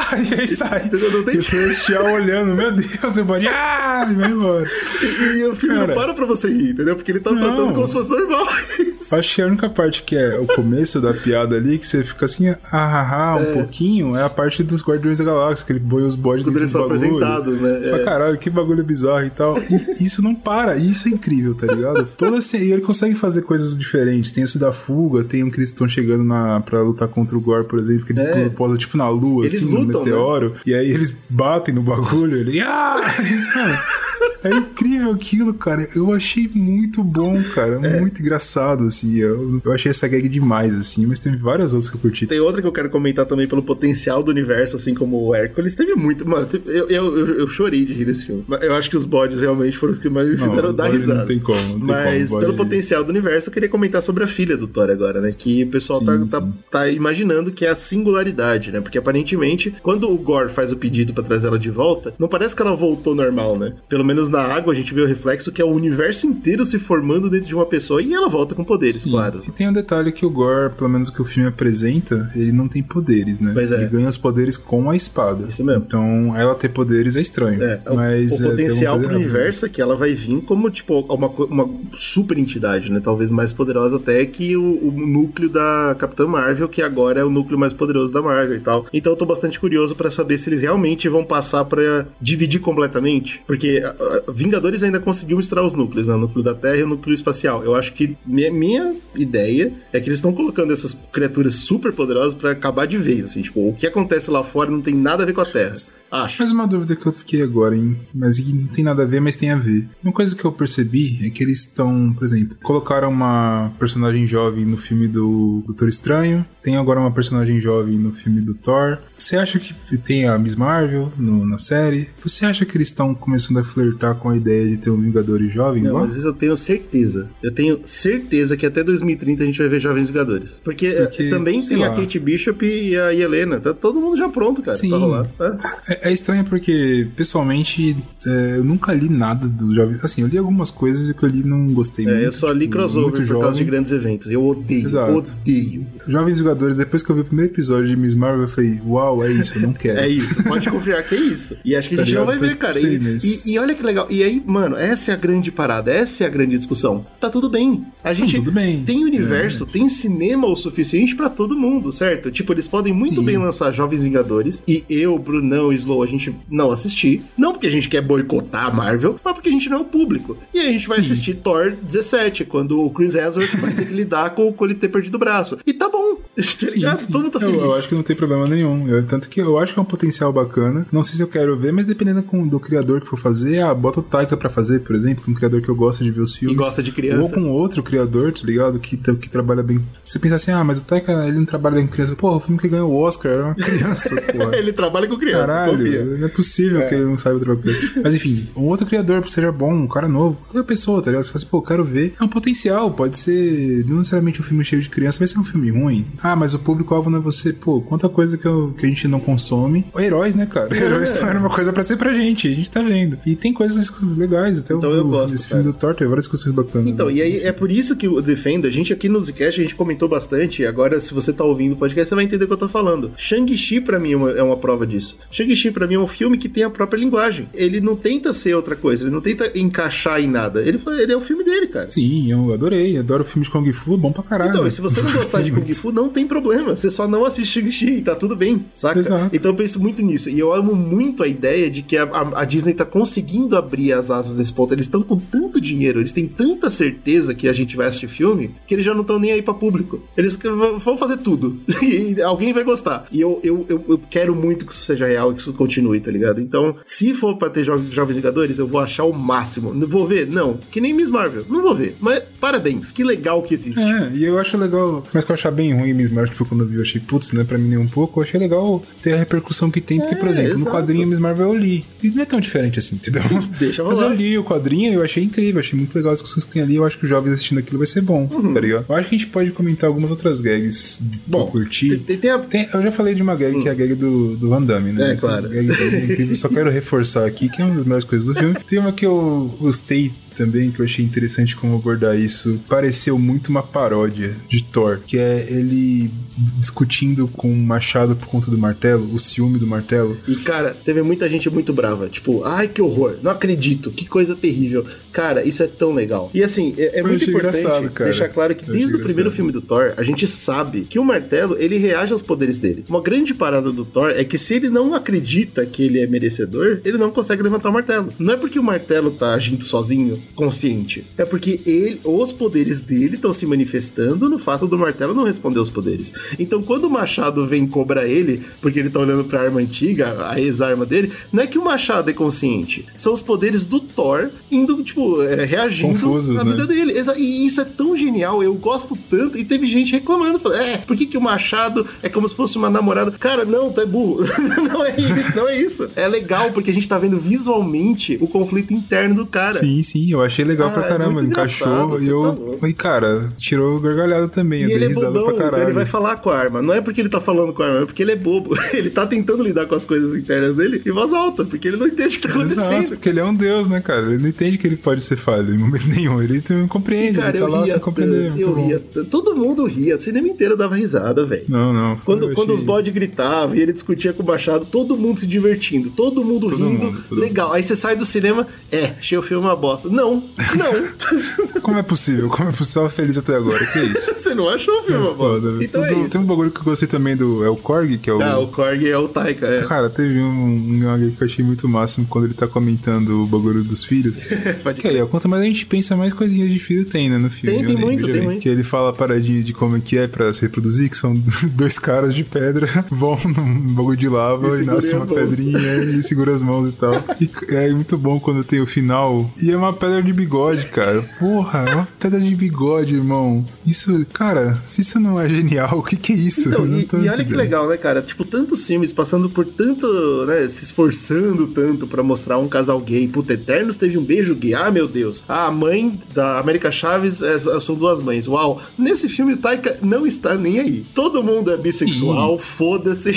Todo Foda-se, mundo é transa. Ninguém de ninguém, é uma loucura do caramba. Isso é, isso é legal pra cá. E é tipo engraçado porque a ideia de você você não rir porque é um casal gay, você ri do absurdo. Isso, que é uma pedra com Que é, a bigode. pedra, é uma pedra de bigode, tá ligado? Esse que é a parte engraçada. E, sei lá, cara. E, e a achei- própria Tessa Thompson, na hora que ela vai pegar o raio dos Zeus e ela pega na mão de uma das gregas e beija a mão dela e tal. Sabe, tipo, é um ato heróico, é uma coisa que você tá super acostumado a ver, não tá chamando atenção pra sexualidade do personagem, mas o Taika, ele sabe disso, porque o Taika é um, é um bom vivan. ele É, entende. ele é muito, mano. Ele entende que aí mundo do- tá tudo bem. Das gravações, o bichão tá nem Tá aí. É tudo loucura liberado. total. E aí, cara, ele, ele, ele vai e mostra isso pra gente, e é claro que pra mim isso é foda. É mais um motivo pra eu amar esse filme. É a Isso é o poder da comédia, né, cara? É. Eu acho que quando tem toda uma discussão e fica no não sei o que, tem que fazer piada contra o opressor, tem uma porra de doideira. Uhum. Mas enfim, sem entrar no- nos méritos, uma coisa que eu acho que é um, um potencial de comédia como um todo é normalizar situações, tá ligado? Isso mesmo, aí. Quando você coloca, por exemplo, um casal gay e, e a comédia não é porque, ah, ele é gay, que engraçado, mas são situações que ele passa e tal, você não fica pensando sobre o casal gay. Você normaliza aquilo. Isso. É normal, é um cara, casal. genial, normal. genial, genial. Você se identifica, enfim, eu acho isso que é legal. Não que eu, putz, o Taika então ele foi muito a fundo. Também não. A ideia dele não é nem a fundo de nada. Ele tá fazendo um filme de comédia, cara. É só, é só um engraçado, é só uma gag. Mas eu gostei de. Eu queria comentar sobre essas gags aqui no final. Que são várias coisinhas que ficam na cabeça, tá ligado? Eu lembro de, grande, de grandes filmes que você via na escola, que depois no intervalo agora eu tava comentando. Tava comentando sobre as gags dos filmes. Tava discutindo sobre, pelo menos quando a gente tava moleque ali, a gente tava falando, putz, que grandeza da discussão. A gente tava falando sobre as gags dos filmes que a gente achou o máximo, tá ligado? Exatamente. E o pessoal não E- entende que o filme ruim é o filme que não fica com você. Sim, é o filme que você exatamente. assiste e você esqueceu assim que você saiu da sala de cinema. E a Disney tem desses também. Tem, Homem-Formiga. Ó, Pelo menos o Homem-Formiga 2 eu concordo total. 1 ainda tem cenas que eu lembro, mas o 2 eu- eu- eu- parece que eu nem vi. é, eu não lembro de nada. Ah, o dois eu não vi mesmo, na verdade. Ah, então pronto. É, Eternos, por exemplo. Pô, Eternos eu esqueci o filme todo já, tá ligado? É, e o pessoal vai Então, falar que isso é ruim porque tem, entre aspas, muita comédia e lacração. Bicho, é, é o tipo de público que é tão burro e que tá tão preso numa parada que não faz o menor sentido. Sabe, o que, que você quer? Você quer que volte pro Thor 2? Pra aquele Thor chato pra cacete, que a gente não tem mais paciência? Mano, então é isso. Eu acho que é muito importante esse podcast pra você que tava meio dividido, você viu algumas críticas esquisitas, você ficou, pô, será que eu, eu tô errado em curtir esse filme? Não. Você é uma pessoa normal, você tá certíssimo em curtir esse filme. E quem não curtiu, tudo bem, mas tem que não curtir pelos motivos certos e a gente levantou aqui também. tá tudo bem. É verdade, a gente levantou vários motivos aqui que são ruins no filme. Acontece, o filme não é perfeito. Não vai pro Oscar, pode ficar tranquilo.